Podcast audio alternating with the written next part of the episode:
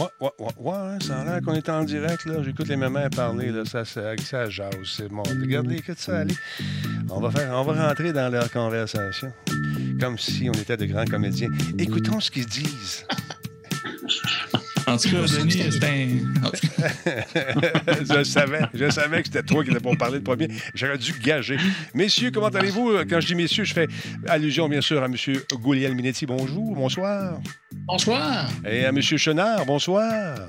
Bonsoir, monsieur. Et à M. Poulain également qui est avec nous ce soir. Merci beaucoup d'être là, les boys. Bonsoir, M. Bonsoir. Poulain. Enfin, Bonsoir, oui. comment le UX euh, se porte-t-il avec le- l'arrivée Il du lui printemps? excise.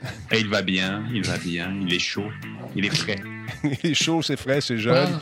Salutations à M. Matsai qui est avec nous également, Guy Katyushi est là, qui assure le bon fonctionnement du chat ce soir encore une fois. Et j'ai hâte de voir si nos robots, nos robots contrôlés euh, par euh, les forces du mal vont s'affronter ce soir. Oui, est-ce que Stream Elements affrontera Nightbots? Un combat à finir. Parce qu'il y en a un qui met des, euh, lettres majuscules, l'autre il dit de ne pas en mettre. Fait que c'est drôle. on, a un, conflit entre les deux. Euh, Il y a le petit chauffeur qui est avec nous autres ce soir. C'est le nom de. C'est son avatar, le petit chauffeur. Euh, Il y a Titoa, Titoa 2, 3, 4. Merci d'être là. Il y a qui donc encore? C'est Black Shield, bien sûr, qui est toujours fidèle au rendez-vous. Encore une fois, Black Shield, je te rappelle que si tu veux monter le volume, c'est possible de le faire chez toi aussi. Hier, il trouvait que c'était pas fort. Mais j'ai dit, écoute, mon ami, tout le monde semble correct. Monte le volume. Salut, Bébuche, comment ça va? Bruno Gouliel-Minetti, membre Prime, cinquième mois. Le connaissez-vous? Merci beaucoup, Bruno. On n'a pas eu de son d'alerte. Que se passe-t-il? Alerte à Malibu. Un instant, je vous remplace ça tout de suite, mon ami Bruno, parce que c'est important d'entendre ce son. Sinon, euh, la- un petit peu, tu vas l'entendre. Ah, euh, j'ai encore oublié de changer mon alerte. J'ai le son. Le son a été euh, fabriqué. Oui, oui, oui. Et voilà. Le son a été fabriqué par un certain Disturbrick qui est avec nous sur le chat soir après soir. Il a travaillé fort, il a mixé des images et en extrait le son. Je sais pas comment il a fait, mais euh, c'est sa technique. Merci ég- également à Jukebox ce soir qui nous rediffuse. Salut Madside, t'es en forme? Ninja Coiffeur est là, un coiffeur euh, qui euh, travaille très bien. Il faut faire attention à ses oreilles, paraît-il. Mais il coiffe de main de maître, donc je vous invite à aller faire un tour. Sweet est avec nous également ce soir. Salutations. Jordan Chenard est en place. Beaucoup de questions sur ta tablette. Elle va bien, elle va bien. T'as vu Euh, des questions passées, toi? Ben, moi, je vois tout ça passer. J'ai reçu des affaires. Toi, tu vois rien parce que t'as pas le temps. T'es trop concentré. T'es dans plein d'affaires en même temps. Incroyable, ça, Jordan, mesdames et messieurs. Puis ton blog, ça roule? Ah, écoute, ça. le pire, c'est que j'ai des choses qui s'en viennent. Fait que oui, ça, ça, ça va rouler. Là. Ah. Là, faut, faut que je fasse de la rédaction. Là. Fait que, euh, Ouais, on a entendu ça, plusieurs Oui, reprises. je- si vous l'avez entendu depuis l'année passée, ça va faire un an. fait un J'ai an. juste deux affaires d'écrit. Ça fait un an que ça roule, euh, mais écoute, ça va être incroyable. Ah, c'est comme l'œuvre de Tolkien, même combat. La une grosse nouvelle là, du côté de Pinterest pour Jordan. J'ai annoncé euh, un fonds de créateur de 500 000 Je ne sais pas si ça va tout à Jordan, Ah, mais ils ont annoncé ça en fin de journée en mentionnant pas son nom pour le moment. C'est- Ils l'ont oublié, je pense. Ou peut-être c'est un scoop pour la prochaine, la prochaine Ah, moi, conférence je pense de presse. c'est un scoop. Hein, c'est Ouais. ça. Parlant de scoop, hey, c'est l'heure d'y aller. Stand by. OK, on passe ça. Attention, la deux, on prend la trois. Quoi? Il n'y a pas de Grand Talbot dans ton coin? Ben, va voir ton détaillant, puis tu lui dis, hey, de la Grand Talbot, j'en veux. Solotech, simplement spectaculaire. Radio Talbot est présenté par Coveo. Si c'était facile, quelqu'un d'autre l'aurait fait. Slow Cow, la boisson apaisante. Cette émission est rendue possible grâce à la participation de Voice Me Up. Pour tous vos besoins téléphoniques, résidentiels ou commerciaux, Voice Me Up. Par la bière Grand Talbot, brassée par Simple Malte. La Grand Talbot, demandez-la. Kobu.ca, gestionnaire de projet, le pont entre vous et le succès. Et par le programme Catapulte, accélérateur de la réussite des développeurs indépendants de jeux vidéo du Québec. Attends, attends, ça, on fait des effets spéciaux, toi, chose. C'était même pas voulu en plus. Oh, ben, avec un Caroline, ça paraît-tu qu'on a fait des tests aujourd'hui puis qu'on a oublié de changer nos affaires? Ça s'en va de tout bord, de côté. Beaucoup d'éclairage. Je me suis fait bronzer. La vie est belle. Comment ça va, tout le monde? Je suis avec mes collègues du mercredi. J'ai nommé tantôt notre ami. Ah, il est pas là, on va le faire apparaître. Pense-y fort, tu vas apparaître. Ouf, et voilà, il est là. Bruno Gouliel Minetti, comment vas-tu, mon ami? Ça va bien, ça va bien. Heureux d'être là. Moi aussi, je serais content que tu sois là, encore- une fois, euh, pour accompagner, nous accompagner dans nos discussions du mardi. Également, le nouveau venu, tout le monde me dit qui est ce beau bonhomme? Qui est-il? D'où vient-il? Je parle pas de Jordan, vous l'aurez deviné, mais je parle de M. Poulain. Comment ça va, M. Poulain? En forme? Ça va bien, ça va bien, toi? Ça va bien. Écoute, euh, les gens euh, me parlent de ton UX. Tu as ouvert de, de nouvelles passions. Des gens qui sont peut-être découverts de nouvelles carrières. On me demandait c'est quoi les études pour faire ce que tu fais? bien. Qu'est-ce que c'est? Qu'est-ce qu'il faut faire? En quoi es-tu étudié pour devenir spécialiste? Eh boy! Oh, t'es gelé, mon beau bonhomme, chez vous. C'est gelé tête, là. Ah, il est revenu. Il repart, il Ah, revient. C'est revenu, ouais. Je surveillais les petits indicateurs de ma connexion Internet et c'est revenu. Tu me posais la question sur les, les, les- les éducations que ça prend pour devenir UX. Exact. Il n'y a pas grand-chose au Québec. Il y a la maîtrise de l'Université Laval en euh, design d'interaction, je crois. Mhm. Et euh, il y en a une euh, au HEC en e-com, en commerce électronique. Mais n'y a pas vraiment grand-chose de spécifiquement UX. Puis on en a parlé la, la- la- la semaine passée ou la semaine d'avant dans le- mon carnet avec un, un invité qui, en France, eux partent, eux ont une maîtrise spécifiquement UX à Rubica, à Lille. Il y en a une à, à Nantes, l'école de Nantes aussi. Puis c'est des bacs, là, c'est des bacs de 5 ans. Donc, euh, on n'a pas ça encore ici au Québec, malheureusement. Donc, euh, Ça s'en vient sûrement. une, une certaine Josée qui m'avait écrit pour ça, qui voulait savoir où s'en aller. Alors, je t'invite à suivre notre ami euh, Jean-François Poulain sur les médias sociaux et peut-être essayer d'en discuter davantage avec lui. Il est très sociable, très gentil. Tout comme notre ami Jordan, euh, Jordan Chenard qui est là également ce soir. Jordan, comment ça va, vieille branche? Comment tu vas? Je suis content de te voir. Regarde Ben, ça. ça va bien. Je me suis ennuyé. Là. La dernière fois qu'on s'était parlé, bon, c'était en studio avec Nick et dans, une, euh, dans un hôtel où ce que la connexion n'était pas bonne. Donc Oui. là, je suis revenu avec ma tablette. Et pour répondre à Bruno tantôt, comme on peut voir, il y a une partie du budget en millions qui est passée euh, sur des lapins en or pour la tablette derrière. Des lapins Euh, en or, rien de moins. Écoute, quand on a tout fait avec la tablette, il reste juste à mettre du bling-bling. Tabarouette. Alors, des lapins en or, et voilà. C'est, c'est- Il reste un petit peu moins d'argent pour Pinterest, mais regardez, là, je dire, on peut pas demander mieux. Ça flash. Vois-tu, c'est minimaliste euh, tout en étant euh, très, très, quand même recherché. Bravo, bravo, bravo. Ah, écoute, c'est, c'est- c'est- c'est le talent, c'est ça. C'est pur. ça. C'est- on l'a naturel. C'est pur et dur comme ces lapins d'or. Incroyable. Incroyable. Mesdames, messieurs, ça vous tente de faire des affaires d'or, vous voyez le lien ici pour ceux et celles qui veulent devenir animatrices. Ah, oui, oui, oui, ça te tente de procurer, de procurer de magnifiques t-shirts, des gaminets, mesdames, messieurs. Tu vas faire un tour sur mon site web ici, là, qui s'appelle euh, tout simplement radiotalbot.boutique.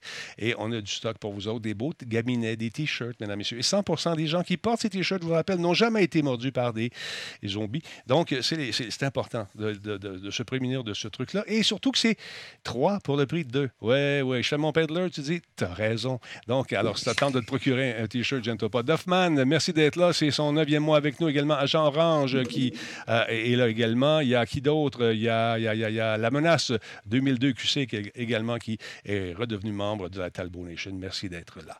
Euh, écoute, j'ai le goût de commencer par euh, notre plus nouveau, je dirais, M. Poulain, qui a rencontré des gens qui ont réussi à se réinventer. C'est le cas de la librairie Otaku. Parle-nous-en un, un petit Tu les connais depuis longtemps, ces gens-là, ou c'est des gens que tu as découverts par hasard? Je les ai découverts par hasard, mais il y a, ils ont des gens qui les suivent depuis des années. là. Genre, moi, quand je l'ai publié sur LinkedIn ou quand je l'ai. Voilà, beaucoup qui, ont- qui m'ont dit Ah, Moi, mes enfants, ils ont dépensé une fortune en livres là-bas. Ils vendent spécifiquement un genre que beaucoup de gens connaissent, là, qui s'appelle le, le manga, le- le- le- la bande dessinée de type japonais, Mhm. euh, qui est un genre en soi, mais qui, euh, bon, dans les dernières années aussi, c'est beaucoup mergé avec ce qu'on appelait la bande dessinée classique là, en Europe. Fait qu'il y a des, ça, ça s'est quand même internationalisé un petit peu, mais ça reste un genre très spécifique qu'il y a beaucoup de gens qui aiment. Euh, puis les, animés aussi sont, sont, sont reliés à ça. Et cette librairie-là à Montréal, euh, ça fait quelques années qu'elle existe. Je pense qu'elle a changé de main dernièrement. Bruno m'en parlait, puis lui avait connu les propriétaires précédents. Moi, j'ai parlé euh, dans le cadre de, de mon carnet, justement, avec, avec un des copropriétaires. Et c'était vraiment intéressant. Puis ce qui m'a intéressé dans ce qu'ils dans ce qu'ils font, c'est que ce que je trouve important dans le commerce électronique en ce moment, c'est le manque de curation. Ouais. Parce que entre quelqu'un qui vend en ligne euh, à travers à travers euh, à travers sa boutique puis Amazon, Amazon euh, sont là, sont présents en deux trois clics, euh, bing, euh, deux jours plus tard ça arrive chez toi. Quand tu es un commerce au Québec, tu dois pouvoir faire la différence parce que tu es connu proche de chez toi, mais eux, ce qu'ils font en plus, c'est qu'ils font une belle curation du contenu. Deux, trois fois par semaine, ils ont des, des, des bibliothèques, ben, des, bibliothèques, des libraires qui vont prendre des, des- mangas, montrer littéralement les images, nous faire faire valoir le contenu dedans, nous montrer des choses. Tu sens que c'est vraiment des passionnés. Puis là, tu te dis, ben, Colin, je la veux, cette bande dessinée-là, ici, une je pense, une des copropriétaires de la, librairie, qui nous fait ça deux, trois fois par semaine. Elle, je pense, c'est deux fois par semaine. Puis c'est super intéressant, puis ça donne le goût. Tu sais, il y a tous les livres derrière elle. Je pense qu'il doit filmer ça sur place euh, à, la librairie. Et puis donc, tu as vraiment l'impression de faire partie d'un écosystème, d'une communauté. Euh, puis même pendant la pandémie, ils ont quand même réussi à ouvrir huit autres emplacements de commerce physique dont une place aux îles de la Madeleine en plus. C'est pas un, marché énorme, mais on s'entend. Ils ont été capables de créer quelque chose qui est une présence en ligne. On est ici aujourd'hui, puis on se parle à travers Twitch. Ben, eux, ils se sont dit, on va diffuser ces petites capsules-là, on va faire de la curation, prendre ce qu'on a dans le magasin, puis littéralement faire quelque chose que même certains magasins font même pas quand tu y vas physiquement. Là. Ils vont te prendre un peu par la main, te demander des choses. Et ils prennent la peine de mettre ça en évidence. Puis je trouve ça super important. Puis s'il y avait plus de commerces qui comprenaient un peu cette notion-là, je pense que je pense qu'ils n'ont pas le choix, en fait. Il faut qu'ils positionnent leur marque de plus en plus en ligne. Puis ça, ça en est, ça, c'est une très belle, une très belle façon. Peut-être que, d'ailleurs, Jordan doit avoir une, opinion là-dessus, étant plus spécialisé que moi en marketing. Mais euh, un, truc qui était intéressant, c'est on, sait vraiment improviser euh, une, chaîne. C'est ça qui est le fun aussi. OK, on ne voit pas nécessairement les images très, très bien, mais au fur et à mesure qu'on va euh, perfectionner un peu notre technique, ça va devenir super, cette affaire-là. Ça va devenir très intéressant. Je trouve ça le fun qu'on tente quelque chose au lieu d'attendre comme bien des gens font.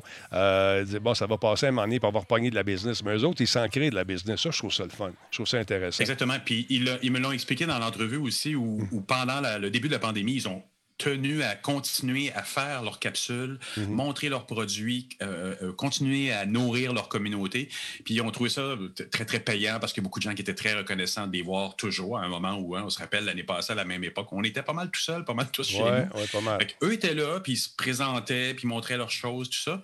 Et, et, de fait, ils ont même loué dernièrement un entrepôt à Montréal pour assurer les livraisons tellement il y a de gens qui vont sur leur boutique en ligne, qui n'est pas exceptionnel, qui est bien mhm. faite, mais ça fait la job, ça vient vraiment, tu as le goût d'aller chercher, il y a un sentiment d'affection, d'amour pour un, commerce comme ça que tu sens qui vient te chercher en faisant des capsules comme on voit là en ce moment. C'est moi, je trouve ça intéressant. Je trouve que ça fait partie de l'équation de prouver que tu es local pour le local. Puis, c'est le fun aussi, parce que quand, c'est ouvert, bien sûr, on peut aller consommer sur place également, aller lire, aller toucher, aller avoir cette relation qui est tellement importante avec le, livre euh, qu'on oublie malheureusement avec tout ce qui est numérique ces jours-ci. Tu sais, on parle de UX, là. je pense que ça en est, ça, quelque part. Cette relation-là est importante pour moi. Euh, très important. mais tu le joues, tu le fais très bien toi-même. Puis, mais moi, j'ai lancé un petit débat parce que quand j'ai vu ce qu'il faisait. J'ai trouvé ça super intéressant. Puis là, j'ai dit en ligne sur LinkedIn, à quoi bon avoir euh, un magasin physique quand tu fais le travail aussi bien que ça, tu vends en ligne. Et là où ils m'ont contacté, ils m'ont dit non, pas vraiment. On veut continuer à avoir une place. On veut avoir, comme on le voit à l'écran, des sofas, des endroits où apprendre le japonais, apprendre à dessiner des mangas. On veut que les gens reviennent. On veut l'endroit physique. C'est important pour nous. Puis même quand la pandémie va être terminée, puis de toute façon, ils faisaient ces capsules-là avant, et ils vont continuer à les faire après mm-hmm. parce qu'ils ont une philosophie, puis ça, c'est très UX, CX, ils ont une philosophie de, de dire la personne va venir en personne, puis après ça, on va s'occuper d'elle, même plusieurs jours, plusieurs semaines après. On va continuer, ils vont continuer à nous suivre avec les, capsules et avoir le goût de revenir en magasin à cause de ça. Donc, ça fait partie d'une relation linéaire dans le temps qui est super importante. Ben, c'est la création d'un écosystème. Excuse-moi, Bruno, vas-y. Absolument. Non, j'allais dire, moi, je les connais depuis 10 euh, ans environ parce que j'ai mon plus vieux qui a découvert le manga là-bas et, ils ont toujours eu ça dans leur ADN. Et c'est ça que je trouve intéressant dans le cas de Taku, c'est qu'ils faisaient la, vraiment la curation c'était pas juste une, et ce n'est pas toujours juste une librairie, c'est des gens qui veulent être des, des ambassadeurs du modèle, de la culture japonaise. Et euh, d'ailleurs, quand tu disais, euh, on peut un jour, quand on va réouvrir, euh, tu peux aller consommer, il y a des livres, mais il y a aussi le thé est servi aux gens qui vont là. C'est vraiment toute une expérience. Puis ce que je trouve le fun avec les vidéos qu'ils ont fait, puis moi, je les ai redécouverts grâce à, Jean-François, c'est que dans le fond, c'est la culture de la communauté qu'ils ont été capables de déplacer et de reproduire grâce à, la vidéo et aux réseaux sociaux. ça, je trouve ça le fun, mais ça montre l'importance d'essayer de, faire transcender ce qu'on est avec les outils numériques pour aller rejouer. Puis particulièrement à ce temps-ci, euh, de, porter notre image, notre façon d'être, notre façon de faire les choses, d'arriver à communiquer ça sur les réseaux sociaux, c'est hyper payant. Puis là, ben, ils, ont, ils récoltent le fruit. Et, c'est pas anodin. Il faut dire quand même que Jocelyn, le, monsieur avec qui j'ai parlé, euh, le, copropriétaire de, de Libéré Otaku, est quelqu'un qui a travaillé longtemps en informatique. Apparemment, on avait, je l'avais pas remarqué, mais sur LinkedIn, on avait 200 amis en commun. Et, il a longtemps travaillé là-dedans. Donc, c'est lui qui a tout monté le site, qui a organisé tous les petits détails. Euh, il, était au courant de comment créer un, un, écosystème. Ils ont aussi fait des rencontres, ils se sont vraiment posé la question à savoir comment on crée cet écosystème-là? Comment on crée cette relation-là dans, le temps avec nos utilisateurs, à partir du moment où ils nous visitent, ou même avant, ils entendent parler de nous, comment on crée cette relation-là? Comment on les accroche? Comment après on les fait revenir? Euh, on crée cette petite cérémonie du thé, puis ils vont avoir le goût de revenir. Tout ça, c'est, important que tous les commerces se posent un peu cette question-là. C'est, pas, plus simplement de dire je vends, les gens rentrent dans le magasin et ressortent avec un produit ceux qui pensent comme ça, ils, savent qu'ils l'ont subi fortement la, pandémie parce que leur écosystème qui était seulement en magasin, ben, mm. il en a pris pour son revenu. Exactement. Et, si euh, ça vous tente d'en savoir davantage, vous n'avez qu'à taper dans Google euh, Librairie Otaku, vous allez trouver ça. Ils ont un site Internet, euh, ils ont également une page Facebook. C'était très intéressant. Et lorsque tu commences à regarder ces petites capsules-là, tu te laisses comme aspirer là-dedans. Puis là, je ah ouais, ah, OK, ah oui, ah, je savais pas ça. C'est super bien fait. Il reste juste à peaufiner un petit peu. J'imagine qu'ils font ça aussi avec les moyens du bord, mais être capable de prendre des images. Euh, la meilleure façon de le faire, ça serait en direct, euh, pour pas avoir de montage à faire, parce que le montage, c'est ce qui prend énormément de temps dans ce genre de capsule. Là, c'est de quoi vous parle, de quoi je vous parle. Euh, surtout quand il pas. C'est ce qu'ils font, c'est ça. C'est ce qu'ils font beaucoup, mais, mais, je pense qu'effectivement, le, petit raffinement serait peut-être de se munir d'une seconde caméra par-dessus. c'est tout. Pour pouvoir voir avec un bon éclairage les pages, parce que souvent, ils montrent les pages ils sont blastés blanches, on ne voit pas le dessin comme tel. C'est un peu, c'est comme tu dis, oh, mais je veux en voir plus, mais tu ne le vois pas. Donc, il y aurait peut-être juste une façon de placer la caméra différemment, puis ça ferait la, ça ferait la job. Mais sinon, ils font du direct, ils répondent aux questions en direct, puis c'est des thématiques différentes toutes les semaines. Ils vont parler de fin du monde, puis de manga, puis de, toutes sortes de thèmes comme ça qui vont être abordés. Pour les geeks, c'est parfait, et j'en suis un. Ah non, écoute, oui, vas-y, Jordan c'est un super de modèle. Mm. Euh, c'est des choses quand, quand j'étais beaucoup en marketing et publicité, euh, le volet expérience avec le, le client, bah, on parle beaucoup de brand en publicité, mais c'est comme si on en parlait de façon euh, logo, puis tout ce qui est publicité, puis très loin du client. Mais au final, c'est l'expérience que les mm. gens vivent avec les experts du magasin, d'autant plus quand on cherche un contact local. La seule chose, par exemple, que j'ai vue et très souvent, et c'est une tendance qui démotive énormément de petites business comme ça, et c'est malheureux, c'est que les gens vont s'abreuver de ce savoir-là, de cette passion-là, et après ça, ben, de par l'accessibilité d'Amazon et tous les, ceux qui ont une compétition de feu avec les prix, vont souvent acheter là-dessus. J'en ai vu pour des euh, magasins animaliers, j'en ai vu pour, pour plein de, petits magasins, ce qui, au final, en démotive, oui, mais je perds, le, je perds le temps, même s'ils veulent le faire, le en bout de ligne, ce que je prends comme hmm. temps pour le passer, je ne le fais pas en vente. Pas qu'ils le font pour ça, parce que tu peux être passionné, avoir une business, puis oui, vouloir faire de l'argent, mais avant tout, aimer partager ce que tu connais. Mais c'est le volet. Puis si, à la limite, on peut profiter de la, tribune aujourd'hui pour ça, ben la meilleure façon de consommer local, c'est ça. C'est qu'à un moment, c'est bien beau avoir des compétitions de prix, mais pour 2, 3, 4, 5 piastres, à un moment donné, là, je veux dire, il y a des gens comme ça passionnés que c'est au-delà. C'est au-delà du hmm. produit qu'ils vont te vendre. Ils vont t'aider à l'apprécier. Fait que déjà là, tu apprécies ce que tu achètes à un niveau que tu ne l'aurais pas apprécié autrement, ben, je pense que oui, il faut encourager les, librairies comme ça. Puis, mais il faut les euh, encourager, mais il faut, faut, faut qu'ils se prennent la peine. Je pense que la, peur de, de, se voir voler la clientèle par Amazon, elle est là de toute façon. Ah, ben, c'est sûr. S'ils font une vidéo en ligne et que quelqu'un va acheter sur Amazon, ben, ça se peut que ça arrive, ça.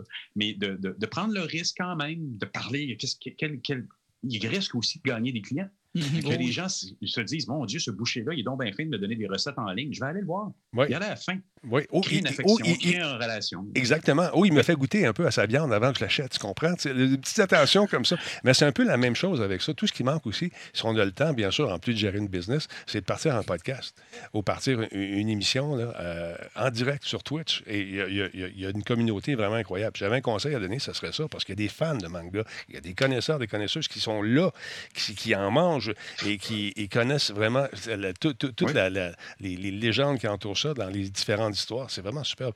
Et il n'y a pas de limite au type de business qui peut faire ça. Moi, j'imagine, j'ai une connaissance, une amie qui vient de partir une business de vente de, matériel de cuisine. Ouais je le vois très, la vois très bien faire ce genre de choses-là aussi. Exact. Puis, puis, puis, pour répondre aussi à, ce que tu disais, Jordan, je pense que c'est Bruno qui parlait de ça, ou une de ses invités dernièrement qui disait que le commerce euh, en ligne québécois avait beaucoup augmenté pendant la pandémie. Donc, il y a des gens qui ont quand même ce feeling-là, se dire ben, je ne peux pas y aller en personne. Déjà, je vais commander en ligne, mais bon, je ne connais pas tous les détails de ce que les statistiques ont révélé. Mais à quelque part, il y a quelque chose qui a fait que les gens ont voulu acheter beaucoup plus local. Au commerce, maintenant, de, créer cette relation-là aussi.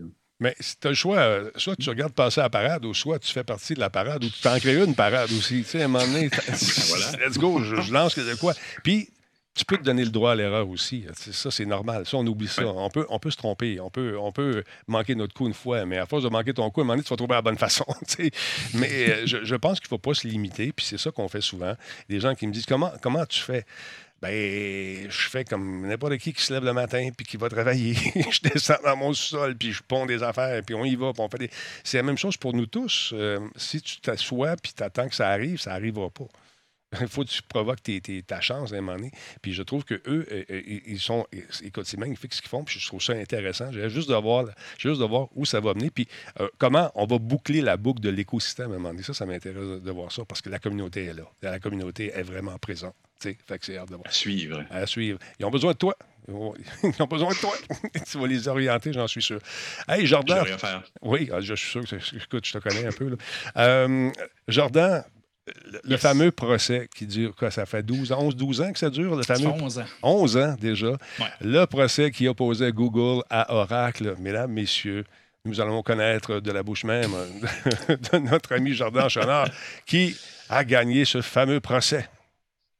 C'est Google qui a gagné. Ben, lâche-moi euh, ben T'es sérieux? Désolé. c'est ça. Salut. OK, bonsoir. Mais non, c'est ça. Euh, Merci. Le 7 octobre dernier, vous en avez parlé à l'émission. Euh, en fait, c'était euh, le moment où euh, ça regardait mal pour Google, c'est-à-dire que l'on pensait à la, la, Cour supérieure, la, Cour suprême aux États-Unis. pour résumer un peu ce qui se passait entre Google et Oracle, c'est qu'à une certaine époque, Sun, Sun Micro, je me souviens plus du nom, Sun avait créé. Sun Microsystem merci, Microsystem mhm. avait créé euh, Java en 95 et en 2010, ça a été racheté par Oracle. Mhm. Mais Java a été utilisé pour beaucoup de choses dans la vie, dont, entre-temps, à Google pour développer sa plateforme Android pour les, euh, pour les téléphones mobiles. Euh, et Oracle et Google ne se sont pas entendus à ce moment-là pour développer une licence d'utilisation et Google finalement considérait que ce qu'il avait utilisé de Java était dans la norme des choses, c'est-à-dire qu'en programmation, on utilise certains outils, des API, pour euh, s'aider à connecter différents services ensemble, mais il n'y a pas nécessairement de licence pour tout ce qu'on utilise là-dedans. Et Google considérait que son usage était raisonnable et ben, finalement n'avait pas à payer quoi que ce soit euh, à Oracle. Euh, Oracle a acheté en janvier 2010 Sun, a donc possédé Java et sept mois plus tard, ben, c'est là que ça commençait la fameuse poursuite de Oracle envers Google.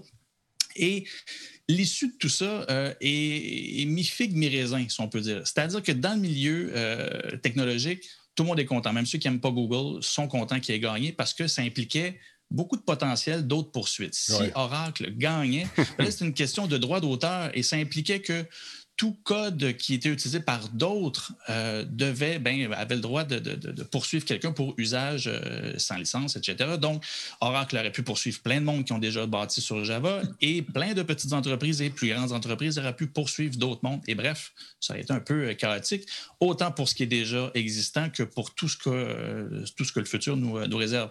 Donc, à court terme, c'est quand même intéressant, sauf que la Cour suprême a euh, trouvé la façon de trancher la situation sans aller officiellement traiter la plainte de Oracle. C'est-à-dire qu'il parlait au départ euh, de traiter les droits d'auteur, parce que quand on parle de code, c'est le code au niveau de la loi, c'est la même chose que pour un livre, que pour un script de film, c'est du texte. Au final, euh, l'auteur du code ben, peut, protéger, peut chercher à protéger son code comme un auteur veut protéger son œuvre. Euh, là, ce qu'ils ont fait, c'est qu'ils ont tranché en disant que oui, Google a fait un usage raisonnable. Ça doit être 11 500 lignes de code. C'est quand même un minime, euh, mini partie de ce que euh, Java est. Mm-hmm. Et ils considéraient que ça permettait ben, de, développer autre chose. Donc, en disant ça comme ça, ils ne traitaient même pas la notion de droit d'auteur. Ce que ça crée comme inquiétude, c'est l'autre côté qui euh, en inquiète plusieurs. C'est que Oracle avait quand même réussi à mettre de son côté beaucoup de monde de l'industrie euh, autre que la technologie. Là, on parle du cinéma, on parle de la musique, on parle euh, de, plein de choses. et au final, c'est que là, ça ne règle pas la question des droits d'auteur. L'exemple qui est donné dans les articles que j'ai lus, je ne me trompe pas, c'était le Wall Street Journal qui disait ça, c'est que, par exemple, tu écris un script de film, le film, les droits sont signés pour faire un film avec ce script-là, parfait. Mais si on prend le jugement sur les droits d'auteur, qu'a fait euh, la Cour suprême par rapport euh, au cas Google Oracle, bien, ça fait en sorte que je pourrais utiliser une partie du script et je pourrais dire ben non, je développe autre chose sur quelque chose qui existe, mais j'en utilise une mini partie. C'est qu'on ne protège pas l'idée en tant que telle, on protège l'intégralité. Et c'est là où ça se peut que ce ne soit pas complètement fini parce que la notion de droit d'auteur n'a pas été traitée encore. Ben, J'ai comme l'impression qu'Oracle va se virer de bord puis va adresser ça, justement, et on va se battre pendant un autre dix ans en cours pour savoir qui va mais À la limite, là, de ce côté-là, on est quand même blanchi du côté de la technologie. fait que la, la, culture qu'on dit, j'aimais beaucoup le, terme en anglais, building on the shoulder, c'est on construit sur les épaules de l'autre programmeur qui a travaillé avant nous. Fait comme ça, ben, les outils évoluent au lieu de toujours avoir à reconstruire de zéro des choses qui existent déjà. Fait que ça, au moins, on est classé là-dessus, mais oui, la notion de droit d'auteur euh, va devoir être traitée parce que, parce qu'évidemment, le code, c'est ça, c'est vraiment traité comme une œuvre littéraire, euh, littéralement, et euh, ben, c'est ça, ça n'arrive pas à la question encore. Intéressant. On va, suivre ça. J'étais sûr qu'il y avait une belle conclusion à tout ça. Ben, je pense qu'on vient d'ouvrir une autre boîte de verre, justement, une boîte de Pandore. C'est jamais aussi simple qu'on voudrait que ce soit. Exactement. Euh, Bruno, j'aimerais ça que tu nous parles de Hotline. Qu'est-ce que c'est ce fameux Hotline? On a vu ça apparaître. Et puis, euh, est-ce que tu penses que ça a de l'avenir? ben, écoute, Hotline, c'est euh, un nouveau produit que Facebook est en train de tester mhm. uniquement aux États-Unis. Alors, si vous faites hotline.co, vous allez avoir un écran d'accueil, mais ça s'arrête là parce qu'on ne peut pas aller plus loin si on n'est pas aux États-Unis. Même avec un VPN, il y a des systèmes pour empêcher ah, les, gens qui voudraient tenter la chose. Mais donc, ce que c'est, c'est à, quelque part un mélange entre Clubhouse et Instagram Live. C'est-à-dire que Facebook euh, travaillait là-dessus là, depuis euh, février dernier, un peu en réponse à, l'engouement autour de, Clubhouse. Et ce que ça permet de faire, c'est donc à un, dire, un individu pour citer euh, Claude Poirier, donc à, une personne d'organiser une session de, de discussion, d'interview ou une conférence et d'avoir des invités, puis évidemment tout ça ouvert au public. Là où ça bonifie l'expérience d'un clubhouse, c'est que les gens peuvent poser la question verbalement ou peuvent poser la question par texte. Et quand vient le temps, et donc, imaginez-vous que vous êtes animateur de cette affaire-là, donc cette conférence-là, quand vient le temps de poser la question, vous pouvez sélectionner la question et à ce moment-là, le micro de la personne qui veut poser la question s'allume et donc la personne peut poser verbalement la question à, à l'animateur ou à l'invité de l'animateur ou sinon, ben, euh, elle passe son tour et il y a juste la question en texte qui paraît. Et pour bonifier l'expérience encore plus, c'est dans le code, mais ce n'est pas encore enclenché dans, le test bêta. C'est que ça va, euh, pour l'animateur et ses invités, il va être possible d'enclencher le mode vidéo. Si on vient à Clubhouse, c'est uniquement de l'audio. Avec Hotline, c'est de l'audio ou de l'audio vidéo. J'aime ça. Ça, ça rajoute une dimension intéressante à ce moment-là. Tu sais, au lieu d'essayer de décrire quelque chose euh, verbalement, ben, une image vaut mille mots. Alors, quand tu veux faire une conférence sur euh, un produit ou n'importe quoi, ou juste montrer quelque chose, bang. Puis, c'est le fun de voir la face du monde aussi. Moi, j'aime ça. mais, mais, par contre, ça crée une autre sorte d'expérience. Ben il y a quelque chose d'intéressant avec Clubhouse, c'est que tu n'as rien d'autre à faire. C'est tu es, toujours dans un. Dans des, il y a beaucoup de Zoom fatigue en ce moment parce que tu es obligé de regarder, de parler, de taper, tu as toutes sortes de choses à faire en même temps. Tandis qu'avec Clubhouse, ce que j'ai trouvé rafraîchissant, c'est que tu es seulement en audio. Tu peux être en train de faire ta cuisine, comme l'a remarqué euh, Denis à un moment donné, n'est-ce pas? C'était pas moi qui faisais du club. En tout cas. mais tu peux faire juste ta cuisine puis écouter tu es en mode purement audio. C'est parfait pour faire la vaisselle. C'est parfait pour faire la vaisselle du moment que ton micro est fermé. Sinon, Denis va te le faire remarquer aussi. Non, non, non. J'ai rien dit. J'ai été poli. J'ai juste quitté. non. Mhm. voilà. Excuse-moi, Bruno. Et donc, je poursuis euh, la présentation. Et donc, Hotline, euh, donc la valeur ajoutée de l'audio, du choix, là, de l'audio ou de la vidéo, Bon. mais aussi euh, Ah, la grosse différence. Excusez-moi, j'avais oublié, celui-là. Excuse-moi, c'est le- le- l'alerte qui vient de partir. Merci beaucoup, Damorek. Ah. Ah, attendez un petit peu, je veux- deux secondes. On va faire jouer la. Je, je coupe la parole à Bruno. Je m'excuse. On va faire un- un- une contribution de 100 Merci beaucoup, Damorek. C'est super apprécié. Et fais-la jouer la musique, et pas de problème. Jouer. Alors, merci, Damorek. 100 Belle contribution. Merci énormément. Bruno, je suis désolé de t'avoir coupé Ah comme non, ça. mais moi, je vais entendre la musique là, pour 100 Hey, attends un peu, il faut que j'aille derrière parce que tu sais que ma souris est, est- est faite. OK, bon. Alors, pendant que tu vas chercher ton disque, moi, je vais continuer à parler. C'est bon. Euh, Ça, ça c'est une autre époque, ça. Ouais. Donc, euh, euh, si je continue avec la comparaison de, de Clubhouse, en plus de bonifier l'expérience et de permettre la vidéo et de pouvoir poser des, des questions en texte, ce que euh, Hotline va faire de façon euh, de, par défaut, euh, ça va être l'enregistrement de ces salons-là, de ces sessions-là, et l'enregistrement va être disponible en MP3 ou en MP4. Et il va être automatiquement offert à la fin de la session à l'organisateur. Alors, à lui de décider ou à elle s'ils veulent le télécharger. Ils pourront même le publier à partir de, quand même, hein. une Ouais. fois téléchargé, ils peuvent carrément là, le publier N'importe où. sur euh, YouTube et compagnie. Wow. Et, euh, et- et c'est fort intéressant. Puis je termine en disant que ce qui m'a bien fait rire, parce que bon, j'ai bidouillé, j'ai été capable de me rendre et, et je suis sur la liste d'attente. Quand je me suis inscrit, je trouve ça le fun parce que Facebook, il faut savoir que c'est le groupe euh, NPE, là, Team, qui, sont les gens qui développent le, studio, le, lab de création de, Facebook. Ils ont utilisé euh, la- l'authentification de Twitter. Donc, quand euh, tu passes les, les- les différentes guérites pour prouver ton identité, ce n'est pas le compte de Facebook qui fonctionne, mais c'est ton compte de Twitter avec ton numéro de téléphone. Alors, euh, j'avoue qu'il y a comme. C'est pas un pied de nez, mais je trouve ça intéressant qu'ils utilisent un autre, euh, un- une autre porte d'entrée ou système d'identification que Facebook. Trouve ça le C'est un fun. pied de nez. Et, et- et à, à partir de quand ça va voir le jour, tu penses? euh, Écoute, là, c'est présentement, c'est en test aux Ouais. États-Unis. On va voir que- comment ça fonctionne. Puis, c'est une question probablement de mois avant que ça soit disponible euh, à la plupart des gens. Mais si vous connaissez quelqu'un qui habite aux États-Unis, euh, vous leur demanderez de faire une petite session. Et puis, euh, si vous utilisez votre VPN, ben là, vous pourrez avoir accès comme public si vous allez visiter et être invité à assister à ces présentations-là. OK, Simon, appelle-moi, man. on va jaser. Simon, appelle-moi, on va se faire un petit euh, hotline. Je trouve ça intéressant. J'ai hâte de voir. Ah, dis de même, Ouais. c'est spécial. Ouais, ouais. Très potentiel. Bon, Bruno, euh, merci, mais euh, écoute, j'ai hâte de voir comment ça va fonctionner. Moi, la- le côté, peut-être parce que j'étais un gars de TV, là, puis j'aime ça. Ben, c'est ça. Moi, j'étais un gars du son, puis je suis content avec le boss. Ouais, ouais, puis, puis je devrais être comme vous autres, comme ça. C'est bien moins compliqué, maudine. Tu pognes un micro, puis c'est réglé. T'as pas Tu d'éclairage. pourrais faire ta cuisine en même temps. Ça serait Ouais, bien, bien ouais. plus simple. Ouais, c'est ça. Ouais, mais ça, ça, tu prends toujours ça comme exemple. Puis moi, les deux fois que j'ai participé à Clubhouse, Ouais. c'était avec Bruno. Et les deux fois, je faisais à manger. Puis les deux fois, il ouvert mon micro quand j'étais pas prêt.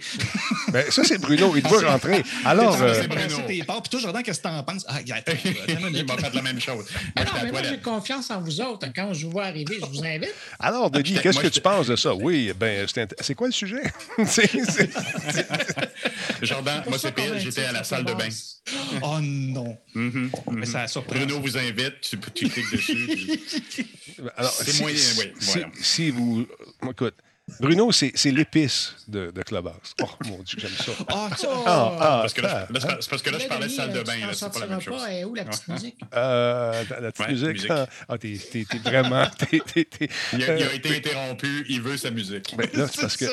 Je vais réessayer avec ma maudite souris. Écoute, 100 moi, je trouve que ça vaut une petite musique. Ben, je veux bien, là. Attends un peu. Je vais aller derrière Chante, ici. chante, Denis. Non, Ben, c'est ça que j'allais dire. Denis, si tu la trouves pas, tu pourras au moins te la chanter.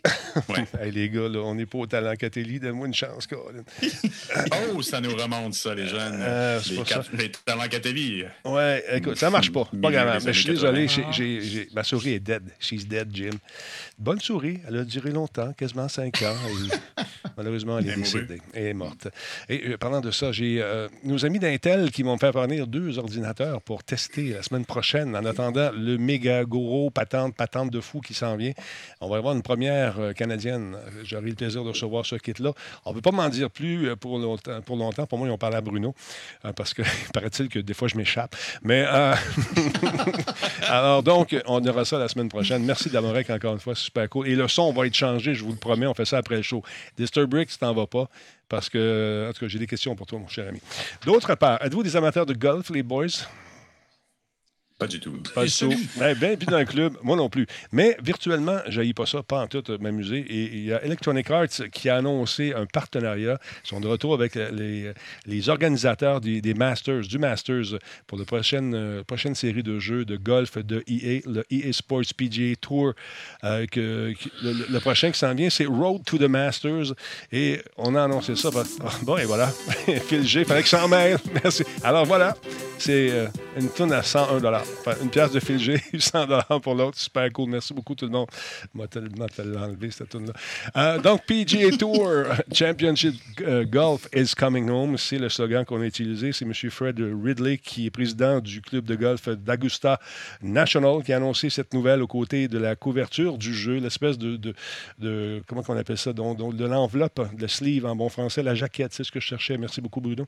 Euh, il n'a pas eu le temps de le dire, je, savais que ça en venait. Je l'entendais arriver avec ses sabots.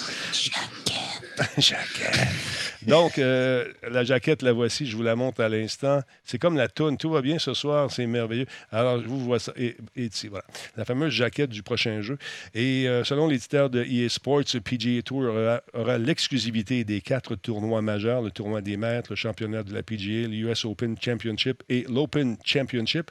EA affirme avoir eu recours à un- une espèce de, balayage aérien. On a vraiment euh, scanné, numérisé euh, tous les, parcours avec les moindres bosses, les moindres arbres. Tout est là. Si vous êtes déjà allé sur, sur ces terrains, vous allez peut-être retrouver de vieilles balles. Non, merci beaucoup à Michael 1001 pour cette excellente chanson. Donc, euh, vous savez, un jour, je jouais avec ce fameux jeu de golf avant que EA perde le contrat et j'étais rendu au sixième trou sixième trou, qui était quand même. je- J'avais fait une partie qui s'annonçait incroyable. J'étais en plein tournoi virtuel avec les plus grands. Avec euh, Et quand tout à coup, tout à coup, j'arrive au sixième trou et la musique de Baby Shark part. Ah, OK, merci Phil. Ah, quand tout à coup, rendu au, au sixième trou, il y a une, une espèce de, de- de petite pancarte qui apparaît à l'écran. Bonjour, si tu veux continuer ton Masters, tu dois acheter le trou. non. Là, j'ai fait exactement ce que tu as fait. J'ai dit, t'es sérieux? Tu veux, en plein milieu de mon tournoi, il faut que je dépasse 16 piastres pour acheter un trou de golf? J'avais pété une durite live sur, sur euh, Twitter, Facebook. Je les avais appelés, rien que j'aurais pas dit. Je vous dis, une gang de voleurs. C'est, La prochaine affaire que tu vas faire, c'est quoi? Nous charger des balles dans- quand on joue à Ba- Battlefield? Il va falloir payer nos balles puis nos grenades? Voyons non! Alors là, il y avait eu un tollé autour de ce jeu-là et euh, il s'était fait ramasser. Mais aujourd'hui, ça a changé parce qu'on nous dit, et je cite, nous sommes honorés euh, de, vous assister, vous, à Augusta National, pour, organiser les meilleurs tournois Masters que vous n'aurez jamais vus de façon virtuelle. Hâte de voir ça. Tu sais, il y a toujours une petite démangeaison dans, la région du doute quand on parle de PGA et de golf. Et là, euh, notre ami, pour qui ça va pas très bien, euh, M. Tigrebois, Tiger Woods, euh, lui, euh, bon, s'est blessé récemment en voiture. Il venait de signer un contrat avec euh, 2K21 pour être sur la jaquette, justement. Alors, je ne sais pas ce qui va se passer avec ça. Mais c'est des licences qui sont ex- extrêmement payantes pour les détenteurs des droits, comme on parlait tantôt. Alors, j'ai hâte de voir ce qu'ils vont faire, mais ils ne peuvent plus se tromper. parce que s'ils se trompent, s'ils exigent encore une fois des microtransactions comme on le faisait jadis naguère, ils se tirent euh, dans le pied. C'est tellement insultant. C'est tellement fâchant. J'ai pogné le jeu et je l'ai pitché au bout de mes bras. J'ai fait un trou d'un coup dans la poubelle. Pas des blagues. Et rendu là, je me demande quasiment comment que ça peut être légal de faire ça. C'est littéralement un jeu Non. incomplet. C'est ça. Tu non, peux mais- commencer ton tournoi. Écoute, à toutes les fois, à toutes les fois euh, que, que ça commence à aller bien pour cette compagnie-là, il y a quelqu'un qui a une idée de génie. quelqu'un qui dit Moi, je l'ai. Moi, là, regarde bien, là, on va vendre un jeu de golf, mais on va vendre les trous séparément. Et le monde va capoter. C'est- Je Mais sais ça, pas. Denis, Pas tant. Mais ça, Denis, c'est un manque justement du UX. Ben, Parce que l'UX, qu'est-ce qu'il recommande dans la, à la base de la méthodologie, c'est test. Fais des tests avant de sortir ton produit. Ouais. Que ce soit un site, que ce soit un jeu, n'importe quoi, teste. Comme ça, tu vas le savoir à l'avance si ça marche pas, puis c'est l'idée de génie du, du- Mm. je sais pas qui, quelque part dans la compagnie, parce qu'il y en a tout le temps des gens, les highest paid person dans la, dans la salle, les hippos, là, ils sont tout Ouais. le temps là. Ils ont toujours une idée de fou comme ça, mais tu, peux les évaporer rapidement.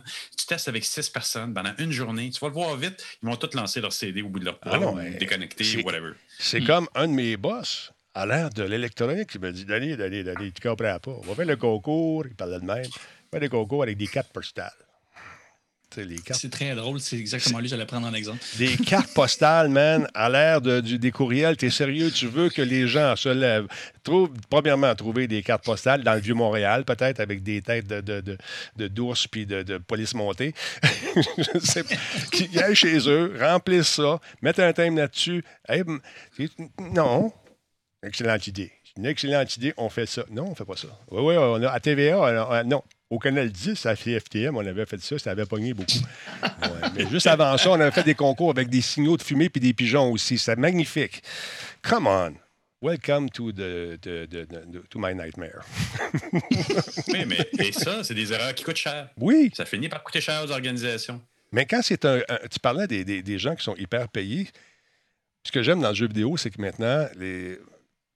En tout cas, s'il y a une industrie dans laquelle ça bouge beaucoup, c'est dans, au niveau des, des idées, du choc des idées, c'est là-dedans. Puis j'ai déjà vu, moi, dans, parce que j'ai fait plusieurs making-of, j'ai vu des chocs d'idées incroyables, des rencontres tu euh, musclées où le, gars avec la fille qui était là, la fille était mauvaise. Elle dit Non, tu ne changeras pas mon jeu. Ben, First of all, it's not your game, it's my game. But now it's mine. Là, c'est moi qui le fais. Tu m'as payé pour le faire, laisse-moi aller. Je te le dis.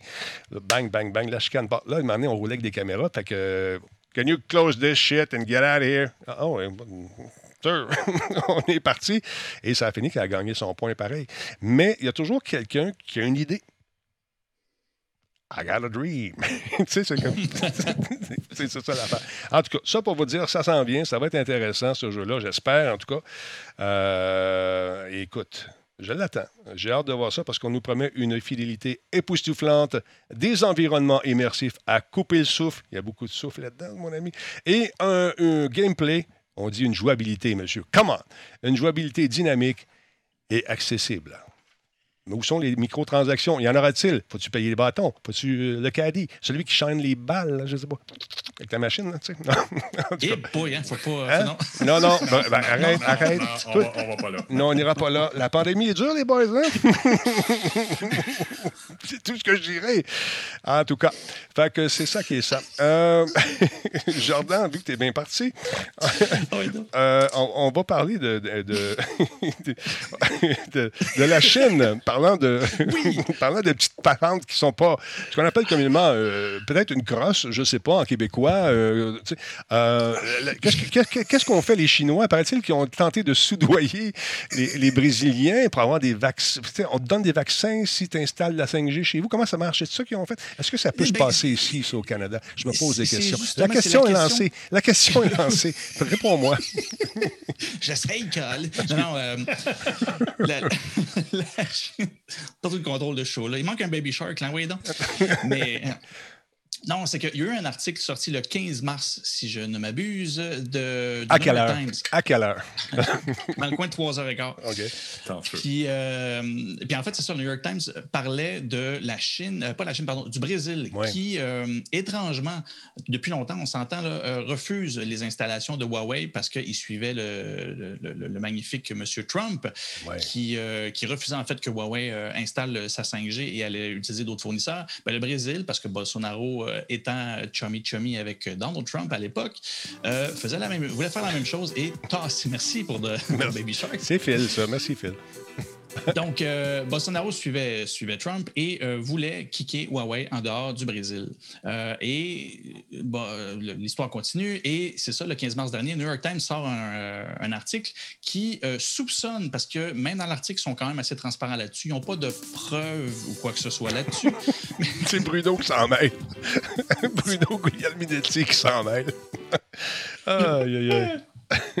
Donc, où est-ce que j'étais ici? Ah oui, c'est ça. Fait que Bolsonaro voulait sortir Huawei du, du Brésil et le New York Times écrivait comme quoi que, comme par hasard, Dernièrement, un ministre du Brésil est allé faire un petit euh, voyage en Chine et revient avec un contrat de Huawei et un contrat de vaccin. OK.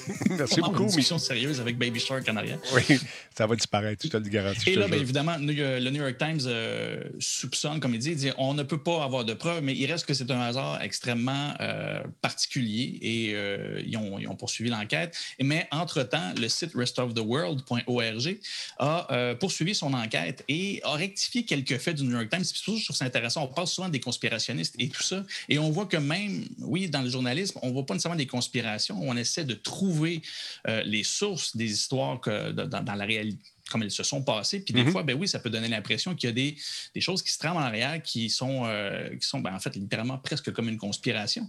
Euh, mais c'est malheureusement, comme je l'ai dit souvent, pas aussi simple et euh, flamboyant qu'on l'aurait qu'on l'aurait cru. C'est qu'en fait, l'enquête démontre que Huawei n'était jamais vraiment sorti du, du Brésil. ce que le New York Times n'a pas nécessairement indiqué dans son, dans son article, et c'est pas par manque de professionnalisme, le spécialiste de Rest of the World est spécialisé au, Brésil, et ça qui indiquait. Euh, Bolsonaro s'est toujours positionné contre, mais il n'a jamais réussi à les sortir complètement pour plusieurs raisons, dont la principale. Euh, le plus gros fournisseur euh, là-bas, c'est Vivo. Et en télécommunication, c'est Vivo. Et 65% de ses équipements, c'est Huawei. Ça impliquait, si tu assez Huawei pour passer le 5G, ben c'était juste en partant. Tu n'as pas rien construit de nouveau. 18 milliards en infrastructure simplement pour avoir de la 5G. Des deux autres fournisseurs qui restaient, donc un duopole de la part de Ericsson et de Nokia. Oui, mais attends un petit peu ça se peut-tu, par exemple, parce que en tant que bon président, je me fais l'avocat du diable aussi parce qu'il est sur le payroll. Merci beaucoup d'ailleurs, par le payroll à Charles Buzz pour son 30 euh, Ça se pourrait-tu que pour sauver son peuple, qui, en manque de vaccins, parce que ça va pas bien au Brésil, comme un peu partout dans le monde, mais particulièrement au Brésil, c'est rock'n'roll, paraît-il, côté COVID. Ça se pourrait-tu que flairant la bonne affaire, euh, nos amis euh, chinois décident de faire une espèce de tractation un peu douteuse pour peut-être leur donner, parce qu'ils ont grand cœur, des vaccins aussi. Malheureusement, ben pas malheureusement, mais en fait, non, ça a l'air de ça. Mais c'est vraiment une guerre d'ego à l'interne du Brésil. Bolsonaro, lui, tassait du revers, encore une fois, à cause de Huawei et tout ça, se mettait carrément à dos la Chine, ne voulait rien savoir du vaccin qu'il avait à leur offrir. Euh, et lui avait signé des ententes avec les États-Unis pour le, le Asta la comment ça s'appelle donc le AstraZeneca. Euh, AstraZeneca, merci. Euh, et ne jurait que par celui-là. Par contre, la plus grande ville euh, du Brésil, c'est Sao Paulo. Et son gouverneur, lui, a dit ben, tant pis pour toi, Bolsonaro, moi, je vais m'entendre avec les Chinois, puis je vais m'occuper de ma population. Et lui, a réussi à avoir le contrat avec la Chine. Et c'est lui, en janvier, et non pas Bolsonaro, mais le, le gouverneur de Sao Paulo, qui a entrepris la, présence publique pour que la vaccination commence au Brésil. Donc, Bolsonaro a perdu complètement la face là-dedans. Et comme par hasard, le mois d'après, c'est là qu'il a envoyé son ministre des Communications en Chine pour aller négocier, on s'entend, euh, la notion du vaccin parce que le AstraZeneca, il est très, très difficile à, pousser. C'est-à-dire les États-Unis donnent juste ce qu'ils ont en trop et non pas euh, ce qu'ils ce produisent. Donc, il est allé là-bas et en fait, c'était une tournée. Ça aussi, l'article du New York Times ne l'a pas déterminé. C'est, euh, il est allé faire, son ministre est allé en Chine pour, oui, parler du vaccin et aller avoir un contrat parce qu'on s'entend, Bolsonaro devait rattraper le, le, monopole, monopole, mais le lead au niveau mhm. de la vaccination. Fait qu'il est allé finir ça euh, là-bas pour l'avoir aussi pour tout le Brésil. Et du même coup, négocier avec Huawei euh, pour, pour, venir installer les trucs, parce que oui, elle n'a pas refaire toutes les installations, il n'a pas réussi à avoir les ministres de son côté. Mhm. Et c'est ça que l'article n'indique pas, c'est qu'il est allé aussi faire la tournée de Nokia et Ericsson pour poursuivre le projet en cours de passer à la 5G. Fait plein de petits sous-entendus comme ça, quand on regarde vraiment ce qui se passe, ben, c'est un peu un peu moins conspirationniste et la Chine, au final, n'est pas tant méchante que poursuit les affaires qui étaient déjà en cours, euh, mais que Bolsonaro qui prend beaucoup plus de place dans les médias que ses ministres euh, autour, euh, donnait l'impression qu'il avait viré son chapeau de bord, mais le chapeau avait jamais vraiment viré. Il n'a jamais réussi à rassembler son administration autour de ses idéologies. Et là, bon, on se trouve avec euh, le Brésil qui, oui, de par le déni de Bolsonaro, ben, au moins, ils vont avoir accès à un vaccin. Puis la Chine ben, est reconnue présentement, et ça, c'est international. Si vous voulez pas de magouille, mais euh, une belle présence euh, stratégique de la Chine, ben, c'est le pays qui veut se positionner comme en, étant, en, ayant sauvé le monde. Donc, présentement, vend beaucoup plus de vaccins à travers le monde qu'il peut euh, en distribuer à l'interne chez lui. Ce qui fait que, bien évidemment, pour le Brésil, ça va les aider beaucoup parce qu'ils n'ont pas accès au stock des Américains présentement. Il y a 4000 morts hier, je disais quelqu'un sur le chat. Non, ah c'est pas évident. C'est triste. C'est fou. Ouais, c'est fou. Pas, de, pas, de, conspiration, malheureusement, mais c'est ça. Ils vont avoir le vaccin puis la 5G de Huawei. Ah bon, on va. Vaccin, en tout cas, non, j'irai pas là. Euh, Charles Buzz, merci beaucoup pour le 30 également. 5 euh, de la part de Luc, 21 12 88. Merci énormément. Jean-François, tu es allé faire un tour. Euh, tu es venu dans ma ville voir justement nos amis de D-Box. Tu sais que avant que ça devienne D-Box, j'ai rencontré le concepteur initial du système de chaises avec les actuateurs qui était venu nous présenter mm-hmm. ça. C'est un gars tout seul qui avait fait ça dans son sous-sol. Il a vendu son idée et là, l'idée a fait un petit bonhomme de chemin. écoute, parle-nous un peu du succès de D-Box. Ça va très bien pour eux quand même.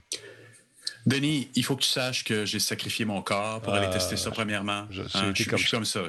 J'ai un grand cœur. Ouais sacrifié mon postérieur pour aller tester ces chaises-là.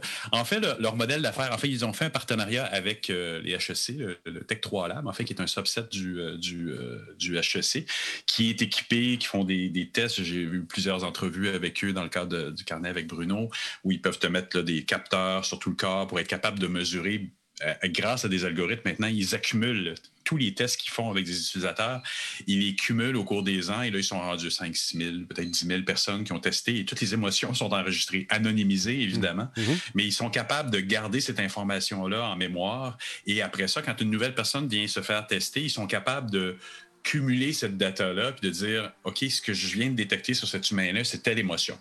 Donc, quand un D-Box vient tester ses équipements, et, d'ailleurs, le modèle de D-Box, tu parlais des actuateurs, oui, ça reste encore beaucoup leur module, mais le, le le, ce qu'ils essaient de, de, pousser plus, c'est vraiment cette espèce d'interaction entre la machine, entre le jeu mm-hmm. ou entre la, la, ce qu'ils ont besoin de simuler et une chaise dans ce cas-ci ou autre. Mais les actuateurs puis la, mécanique de la chaise les importe, leur importe beaucoup moins. Et là, ça fait quatre ans qu'ils sont en relation avec le Tech 3 Lab et qui testent, et qui testent, et qui testent, puis ils testent beaucoup. Ils ont vraiment fait beaucoup de tests avec eux. Donc, ils ont, ils ont eu des insights dans l'industrie sur beaucoup plus que le monde du jeu. Là, par exemple, on voit euh, des, beaucoup de tests, évidemment, qui ont fait dans l'industrie de, de l'automobile, en rapport avec des jeux, mais euh, je parlais avec, euh, euh, avec Michel Paquette, qui, qui, qui est là-bas, qui fait du développement des affaires chez D-Box, qui me disait que là, un des potentiels qu'ils veulent examiner, c'est d'être capable de se connecter sur des courses de Formule 1. Tu me disais aujourd'hui que ça fait longtemps qu'ils ont ce projet-là, mais là, ils sont en train de le concrétiser pour dire on va faire payer à des gens le, luxe d'être assis dans une loge, connecté en temps réel sur une course de Formule 1, et les gens vont pouvoir vivre la course, pas nécessairement piloter comme on le voit là, mais vivre vraiment les mouvements en temps réel ou peut-être avec un petit décalage de gens qui, euh, des pilotes euh, automobiles qui sont en train de vivre la, course de Formule 1. Fait on peut imaginer ce genre de marché-là. D'autres marchés qui ont découvert sur lesquels ils veulent miser aussi, c'est des simulateurs, bon, évidemment, des simulateurs de vol, des simulateurs, euh, également des simulateurs même de, de grue. Hein? Mm-hmm. Parce que ce qui est intéressant là-dedans, puis il disait aussi, euh, tu sais, la différence euh, que, eux ont, c'est il y a beaucoup de produits qui vibrent sur des éléments que le jeu va leur donner. Mais si le jeu n'est pas conçu en conséquence du, du système de, à, la D-Box un peu, mm. ben, les vibrations ne viennent pas nécessairement à un moment pertinent. Il me donnait un exemple, par exemple, dans Assassin's Creed, quand le, le personnage va tomber d'un toit, tomber sur le sol, mais ça fait pas de bruit. Mais il y a quand même un choc. Ben, si le jeu n'est pas conçu en conséquence et, euh, en partenariat avec une compagnie comme ça, ben, il dit ben, évidemment, on ne pourra pas simuler le fait que on entend la percussion, on sent la percussion. Puis je l'ai vécu, puis c'est vrai que ça dégage une émotion incroyable aussi. La différence entre un jeu avec un mouvement comme ça et sans mouvement, c'est un monde de différence. C'est un monde d'émotions de différence. Et c'est ce qui fait qu'ils veulent se lancer dans le simulateur parce que sont capables de mesurer et de dire à, des compagnies euh, qui vont faire des, par exemple, des grues, comme je disais tout à l'heure, d'être capable de dire, OK, la personne réagit de telle façon à tel moment pour telle raison. Donc, elle a bien compris la notion. Donc, mhm. c'est pas juste l'émotion mesurée devient euh, un paramètre vraiment super important. Euh, j'allais quasiment vendre la mèche pour une entrevue que j'ai faite cette semaine, que vous pourrez entendre vendredi dans le carnet. Mais on parle encore une fois de mesurabilité. C'est quelque chose qui est extrêmement à la mode. Comment, à travers tout plein de, de, capteurs qu'on peut mettre sur un être humain, on réussit à capturer l'émotion et comment on réussit commercialement après ça à l'exploiter soit pour des jeux, soit pour des simulateurs? Le nerf de la guerre, il est beaucoup, beaucoup là. Et le Tech 3 Lab, ils l'ont très bien compris parce qu'ils ont des partenariats avec des grands joueurs dans l'industrie dont, euh, dont, euh, dont des box. Écoute, moi, j'ai eu la chance d'essayer les prototypes au début, euh, écoute, au balbutiement de cette affaire-là. Et déjà, on parlait, on parlait vraiment de simulateurs de vol, tout ça. Mais là, rajoute à ça, dans le temps, la, 3D telle qu'on la connaît aujourd'hui n'existait pas. Ça commençait, cette histoire-là. Donc, avec l'avènement de la 3D, tu rajoutes un, niveau d'immersion qui est encore plus grand, mais couple ça avec euh, des, euh, des trucs qui vont te faire vivre non seulement ce que. en fait, que, que l'illusion que tu vis ben, va aussi se, se joindre à ce que tu ressens également euh, ça rajoute une dimension vraiment super de fun. Moi, je trouve que c'est le début. Mais j'ai même essayé des affaires il n'y a pas si longtemps. Euh, où euh, l'intelligence artificielle, jumelée à un truc des box avec des lunettes, envisageait, anticipait ce qu'on allait vivre. On, je jouais dans un jeu d'horreur et quand il trouvait que je n'étais pas assez énervé, on me rajoutait une dose d'énervement, non seulement dans les lunettes, mais dans la vibration, dans le son, tout ça, mais l'ensemble, ça fait qu'on avait un talbot hein, un peu énervé. Mais est-ce que. Je t'écoute puis j'ai des frissons. Ben, mais la game est là. Et d'ailleurs, sur le site du Tech 3 Lab que vous pourrez trouver sur le web, ils prennent encore des testeurs. Enfin, on était, euh, on était supposé d'en parler la semaine passée. Donc, la semaine passée, ils en prenaient encore il faut aller sur place, évidemment. Puis là, ils vont te mettre des capteurs partout. Puis pendant une heure, ils vont te tester euh, dans tous tes orifices. Ils vont te mettre des capteurs, évidemment. Puis là, ils vont te donner un beau 50 ben après pour avoir testé des jeux euh, euh, connectés sur une machine et pour pouvoir un peu capter tes émotions par rapport à ça, tout en étant assis sur un, siège d'e-box. donc, c'est pour ceux que ça intéresse, c'est une opportunité. Mais il faut y aller en personne. Donc, ça vous oblige à voir des êtres humains. Ça va être dur comme ça. Oui, puis euh, écoute, les mesures de sécurité sont, euh, sont, sont mises l'avant, bien sûr. Donc, si vous avez la chance de le faire, go. Moi, je me fais vacciner demain. je m'attire mon petit chapeau en aluminium quand je vais revenir.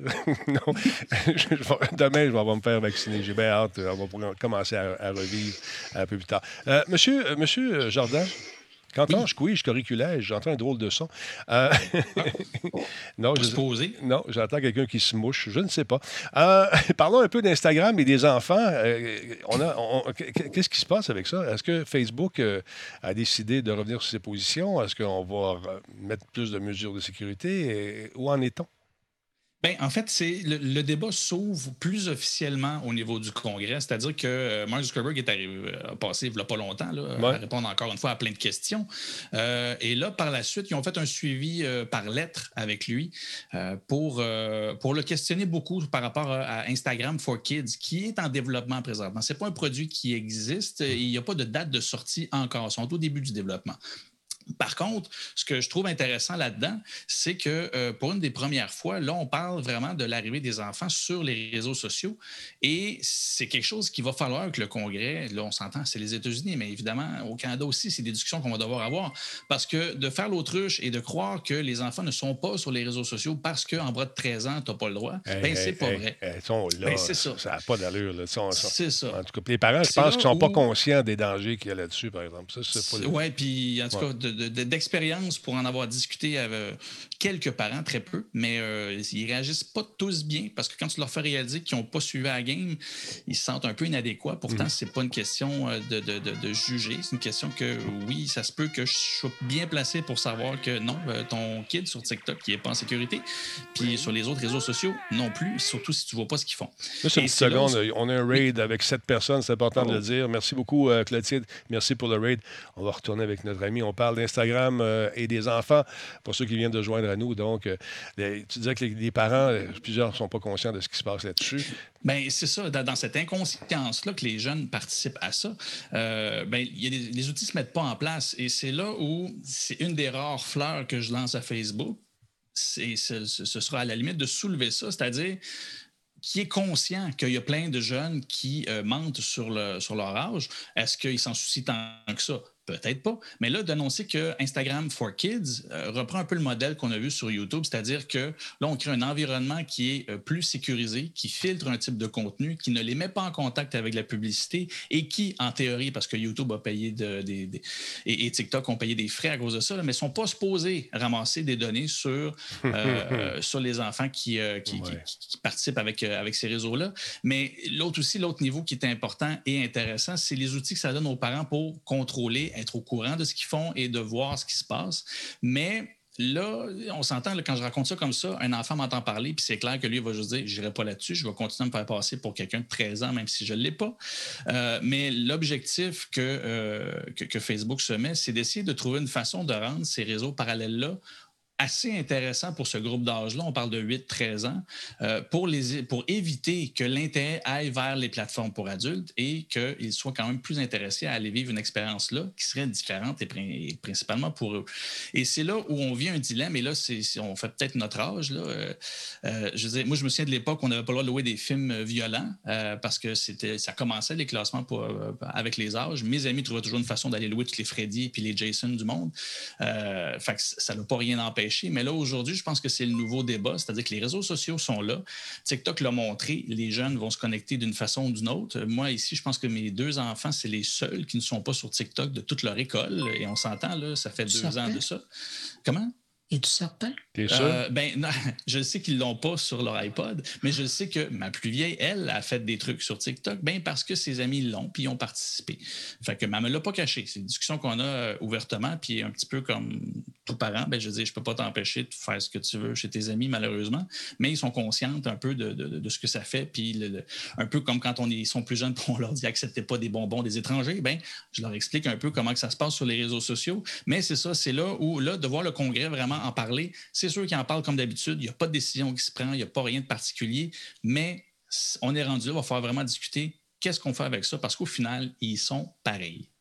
Ben, Et euh, Jordan, permets-moi, de mon vieil âge, de mettre un peu de perspective dans cette nouvelle-là. Il faut quand même rappeler que la, COPA, le Children Online Privacy euh, Protection Rule euh, Act, mm-hmm. ça date de 1998. Hein. Je me souviens, il y a 23 ans, j'avais couvert ça parce que c'était une véritable révolution. Ça obligeait les enfants de moins de 13 ans de demander la permission à un adulte pour aller confirmer qu'ils pouvaient utiliser une plateforme. Puis c'est pour ça, parce que c'était trop compliqué, c'est pour ça que les Facebook et compagnie qui sont arrivés après, ils ont dit en bas de 13 ans, tu n'as pas le droit. Ils ne voulaient pas se badrer des enfants. C'est sûr que là, 23 ans plus tard, l'utilisation. De toute façon, les réseaux sociaux à cette époque-là n'existaient pas comme on les connaît aujourd'hui. Fait que 23 ans plus tard, les réseaux sociaux sont partout. Les enfants, à partir de 7-8 ans, commencent à aller se promener là-dessus il y a une nouvelle réalité. C'est sûr que ça, ça doit être revu euh, et, on doit changer l'encadrement.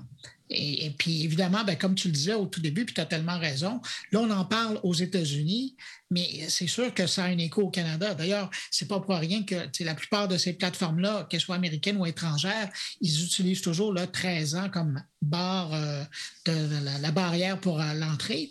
Mais donc, c'est hyper important. Mais tu sais, il y a 23 ans, c'était une réalité, puis aujourd'hui, on est ailleurs. Ben, c'est ça. Puis, puis on, s'entend, au Canada, ici, euh, sont quand même, en tout cas, certains sont plus sévères. Tu prends comme Google, quand j'ai eu les, Google Home, j'ai voulu créer un compte euh, pour mes filles et j'aurais moi-même menti pour leur âge, simplement pour qu'ils puissent avoir leur demande à eux, parce que quand ils jouaient leurs affaires. Ben oui, je, suis inconscient comme ça. Mais, euh, mais j'ai même pas pu, en fait, d'un, parce que c'était bien trop compliqué pour rien. Fallait vraiment. Il aurait voulu le faire, il aurait pas pu. Ça prenait une preuve de que c'était le parent qui ouvrait le compte pour l'enfant de 13 ans. Fait que, euh, on s'entend que Google était sévère. Par contre, euh, pour d'autres, d'autres services, ça le fait pas. Et c'est là où je, je, ne connaissais pas cet acte-là euh, que, que tu parlais, Bruno. Mais en même temps, c'est là où les réseaux sociaux en choisissant de ne pas participer, de juste refuser, ben il n'y a pas de défense d'entrée, justement. Ils font juste mentir sur leur âge, ils n'ont pas approuvé quoi que ce soit, ils ont juste choisi qu'ils ils refusaient, ils n'avaient pas le droit. Fait ils, trans, ils font comme ils font souvent, transmettre la responsabilité à l'utilisateur. Mais l'utilisateur, il n'y a même pas 13 ans, ça se peut qu'il s'en sac un petit peu de ses responsabilités. Et, c'est ça, c'est là où les discussions vont devoir, vont devoir avoir lieu parce que c'est pas, c'est vraiment, vraiment pas prêt de changer. Et, euh, et, de se mettre la tête dans le sable, ben, ça ne va pas régler la question. Ils vont continuer de faire des petites danses sur TikTok et, sur Instagram. Et ça va continuer tant que les parents ne seront pas non plus euh, lettrés à l'utilisation. Ah, il y a des parents qui s'imaginent encore, je peux laisser mon enfant sur iPad, puis c'est sécuritaire. Non, c'est c'est pas sécuritaire. Il faut que vous soyez derrière vos enfants, vous regardiez un peu ce qu'ils font, regardez les historiques, puis, puis soyez préventifs, puis instruisez-vous. Là, c'est le temps de faire vos recherches. Ben voyons, Jean-François. Ben voyons. Quand je le mets là-dessus, il est tellement tranquille. Il ne dérange pas personne. il est fin. On ne l'entend pas. Il est dans sa chambre, là, puis la porte est fermée. On Il l'entend pas. Ben, moi, moi, c'est quand j'en fais réagir des fois. Oui, mais mon enfant, moi, il y a pas, son n'est pas dans la chambre. Y a-tu un iPod? Ouais. Oui. Ben, c'est un ordinateur. Qu'est-ce que tu penses que c'est? Mais c'est cette notion-là que notre génération, euh, on a grandi, oui, avec des outils que nos parents n'avaient pas, mais ces outils-là n'existaient pas non plus quand tu étais jeune. Nous autres, avoir un ordinateur dans la chambre, c'était un écran de 17 pouces cathodique. Je veux dire, ça te prenait un garde-robe juste pour que ça Il y avait rentre. ça, lui. Parle pour toi, Ah. jeune génération. Moi, Bruno et Denis, on n'avait pas des 17 pouces dans notre chambre. On n'avait pas de télé du tout dans Ah notre non, j'en chambre. avais pas. J'en avais pas d'ordi euh, dans ma chambre. Ça, Fallait qu'on ça- se rende au village. Fallait qu'on monte la côte pour revenir, puis je remontais pour descendre chez nous. Mon électricité, euh, j'allais la chercher avec mon sac à dos à pied dans la neige. C'est ça. Messieurs, avez- vous parlez de- d'enfants qui sont sages avec l'appareil de leurs parents. Avez-vous vu, est-ce que vous aviez vu, pardon, la- la- l'anecdote passée la semaine dernière où euh, il y avait euh, le grand responsable de la sûreté nucléaire américaine qui avait laissé son téléphone euh, à son enfant Ah bon? et son enfant, sur le Oui. compte officiel, avait envoyé un tweet euh, avec évidemment une suite qui, repré- qui ressemblait à, à des petits messages qu'envoyait Donald Trump à l'époque. Et, euh, et puis évidemment, tout, tout le monde s'est demandé qu'est-ce que ça veut dire, ce message-là. Les conspirationnistes sont tombés là-dessus à bras raccourcis. Ben, c'est quoi ce code-là? C'est la fin du monde. Finalement, not ça a pris quelques heures pour que euh, la défense américaine dise non, non, non, ça va, c'était, euh, il n'y a pas eu de piratage, il n'y a pas eu de problème. C'est un enfant qui a pris le contrôle euh, du téléphone. là, du, euh, On est super rassurés. Ben, hein, Oui, c'est très rassurant quand ces messages-là arrivent. Moi, j'étais à un à Gatineau euh, pour un contrat avec l'Auto-Québec au casino là-bas.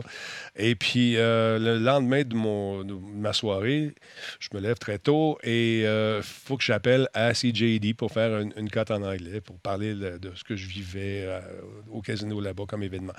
Et là, euh, mon téléphone, euh, en plein milieu de l'entrevue, coupe et c'est une alerte nucléaire qui fait bip, bip, bip, bip, bip. là. Alerte nucléaire à moins de 30 km de votre endroit. Allez euh, immédiatement dans le bunker de secours. Fait que moi, j'ai. euh, le gars, il me parle. Denis, are you there? Yeah, yeah, just had a nuclear alert. Uh, I'm not kidding. I'm not kidding. Là, tu es au 16e étage, ou je ne sais plus trop où. Puis là, ils disent aller à l'abri. Il est où l'abri? Y a-tu un abri? Finalement, on avait vu le lendemain que c'était une erreur de manipulation. Mais quand ça t'arrive, tu viens un peu, euh, un peu paniqué. Mais pour, Euh, nous qui avons ça, connu les les alertes. dangers de séjourner dans le coin de la capitale. hein. On, y- on y Mais pas que, pas que. Euh, moi, je- il y avait un article récemment que je l'ai posté sur Twitter. Euh, c'est la ville de Pincourt qui a, qui a remis ces, les espèces d'alertes justement nucléaires, mais Ouais. pour, la, pour la COVID. Genre, c'est 9h30, rentrer chez vous. Oh. Eh boy! Tabarouette. Bonjour angoisse. Pour nous qui avons connu les années 80 où on pensait qu'on allait passer, euh, on allait passer là-dessus. Là, eux, ils remettent ça. À 9h30, ah ouais, tout le monde rentre chez soi. Ça fait un peu. euh, ouais, c'est un peu angoissant, mettons. Je ne sais pas s'ils ont- ils y sont, ils ont fini par le faire. Apparemment, il y a quelques villes qui ont fait ça, mais Pincourt, euh, ils ont commencé à faire ça. Ben, les premières semaines de- du confinement euh, l'année passée, il y avait les, euh, la police de Laval qui se promenait dans les rues avec les gyrophares. Ouais. Question va encore. un peu la Rentrez chez vous. Là, je sais- là, je- Écoute, ça pour vous dire que le show est quasiment fini, les boys. Ça n'a pas d'allure. Merci beaucoup, le, gars euh, de Vice-Roi. Merci beaucoup d'être là.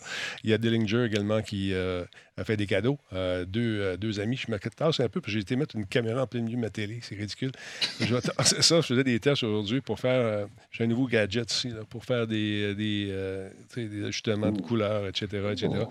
Et puis, j'ai du fun. Là, il y a deux caméras qui sont pareilles, mais au niveau du capteur, il y en a une qui est difficilement calibrable par rapport à l'autre. On travaille là-dessus. De Mais euh. Denis, si tu prends les compléments, permets-moi de te dire que ton bleu est particulièrement beau ce soir. Ben, merci beaucoup. C'est gentil. Euh, C'est pour aller avec mes yeux. Ah, ben, j'aurais pas dit ça, mais il est beau pareil. Euh, pour terminer, il y a Atari qui a annoncé la création d'une division dédiée euh, aux jeux vidéo. On sait qu'Atari fait des jeux vidéo. Ils en ont fait beaucoup. En 2013, euh, ils ont fait faillite. Le nom a été racheté. C'est toute une histoire avec Atari. Mais là, ils ont décidé carrément de changer de domaine. En fait, ils vont rester quand même dans le jeu vidéo. un léger changement, léger changement de direction. Écoute, il y a sept ans, la compagnie comptait 10 employés. Donc, c'est lancé maintenant dans des projets qui sont assez ambitieux ces dernières années. Ils ont décidé euh, de se lancer dans la crypto-monnaie, mais également dans l'hôtellerie. Ils vont lancer une chaîne d'hôtels. un peu partout à travers le monde. Et tout ça, euh, il va bien sûr être agrémenté de jeux vidéo à l'intérieur sur les planchers avec des thèmes de jeux vidéo, mais également, euh, on veut profiter du sous-sol pour aménager des salles qui vont faire du mining pour la, crypto-monnaie. Alors, je ne sais pas quel genre de jeu. Ils, sont encore propriétaires de différentes euh, licences qui pognent plus ou moins, mais on se lance dans le blockchain. C'est ce qu'a déclaré Frédéric Chenet, qui va quitter ses fonctions pour euh, justement se consacrer presque entièrement dans l'hôtellerie et euh, devenir président d'administration de cette nouvelle chaîne d'hôtels qui est en devenir. Donc, on attend ça avec impatience.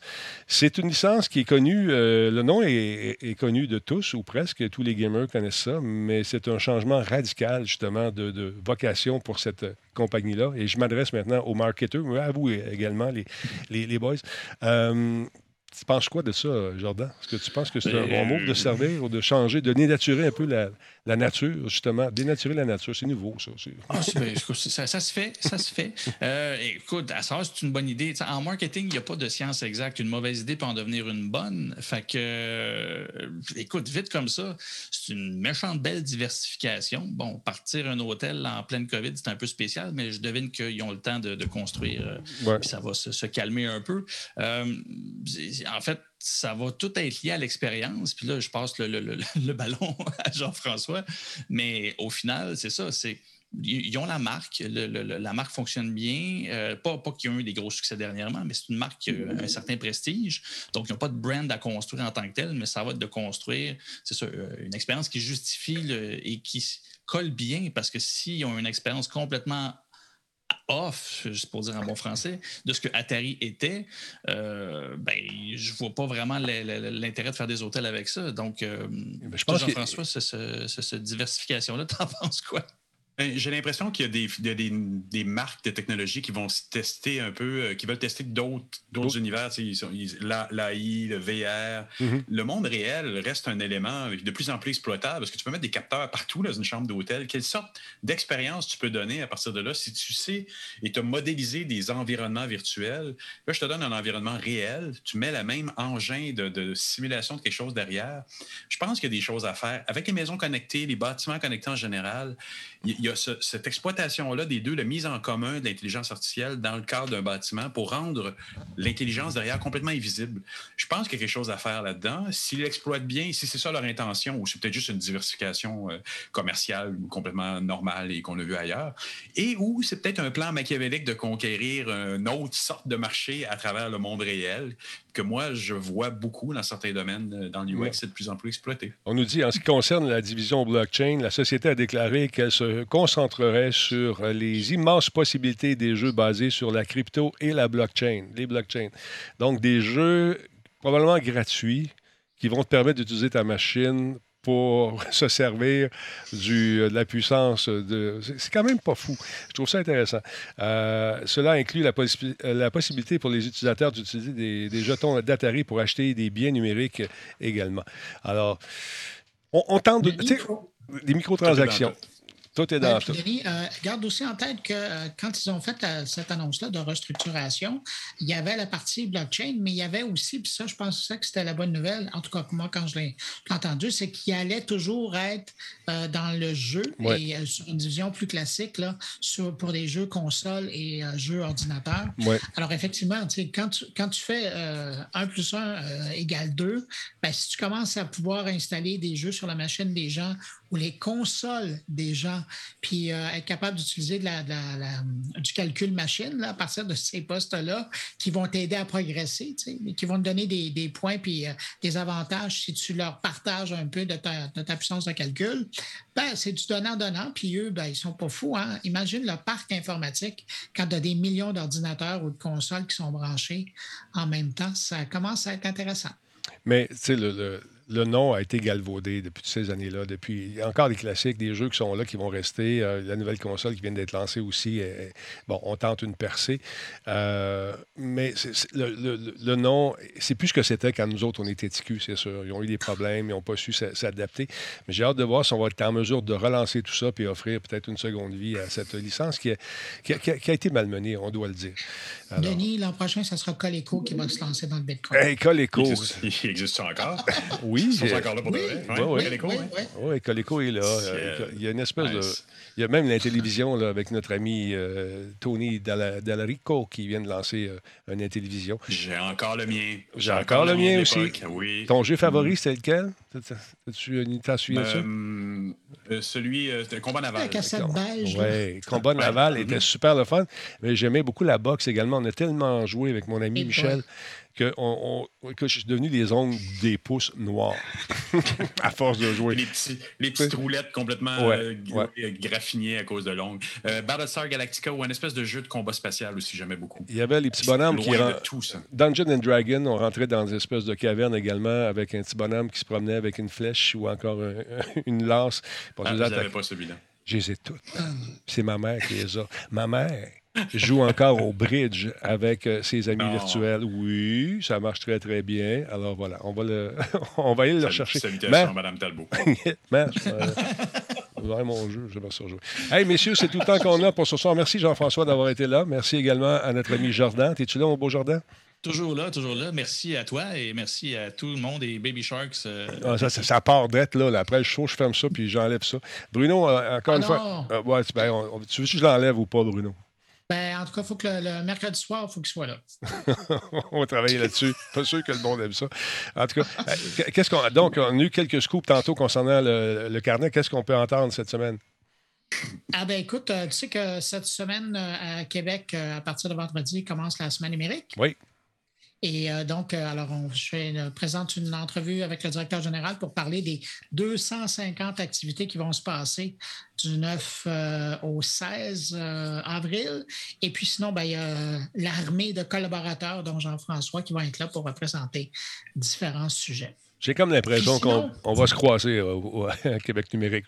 J'ai Ouais, entendu je pense, quelque chose. hein? Oui, je pense que oui. Probablement. Puis euh, sinon, moi, j'en profite pour inviter euh, les gens qui sont là, qui, qui regardent, euh, de vous abonner à mon infolette. Oui. Vous allez sur euh, moncarnet.com, vous rentrez votre adresse, c'est gratuit. Tous les mardis matin, je livre l'essentiel des nouvelles euh, numériques euh, qui sont intéressantes et qui vous permettront de rayonner euh, lors de votre prochain appel Zoom ou euh, Skype ou Hangout. Et, si- ou- et si vous voulez nous entendre cuisiner, souvent, Bruno et moi se retrouvent sur Clubhouse. aussi. Voilà.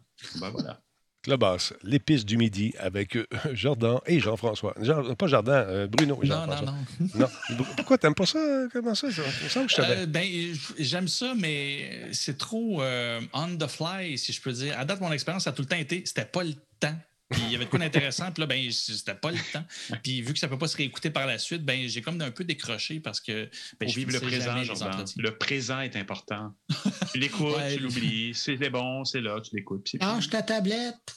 Ouais, c'est ça. Le présent est bien occupé ces temps-ci. Fait que non, c'est pas vrai. Fait que non, il va falloir que je réessaye. euh, c'est, c'est... Ouais, c'est une petite, euh, petite discussion entre deux euh, essorages de pâtes, là, ce serait intéressant. On fera ça. On, hey, on, se fait, on se fait du micro-ondes en même temps. C'est la grosse mode. Là, du dîner. Pip, le petit truc, messieurs, là, si vous voulez juste venir euh, écouter puis Ouais. pas vous faire inviter, là, vous changez votre petite image euh, d'identité en, en inscrivant simplement en, écoute.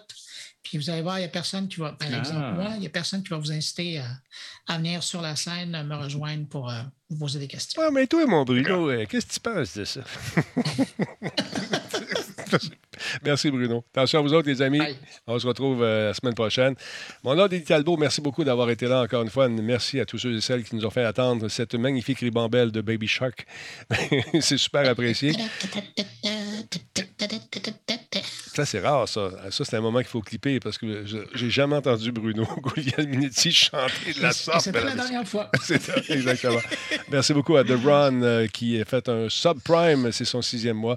Euh, merci à Sirvec, merci à Danny Saint-Georges, à M. Guidaigle, à, à Mazen Moore, euh, le gars et Dillinger également pour euh, les nombreux subs et les follow.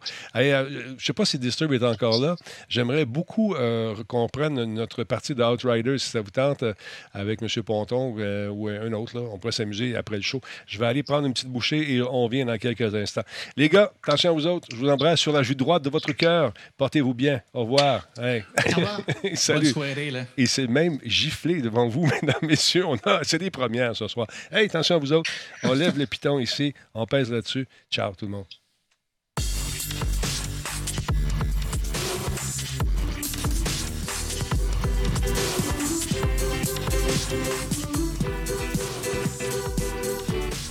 Merci, Metal Ranger.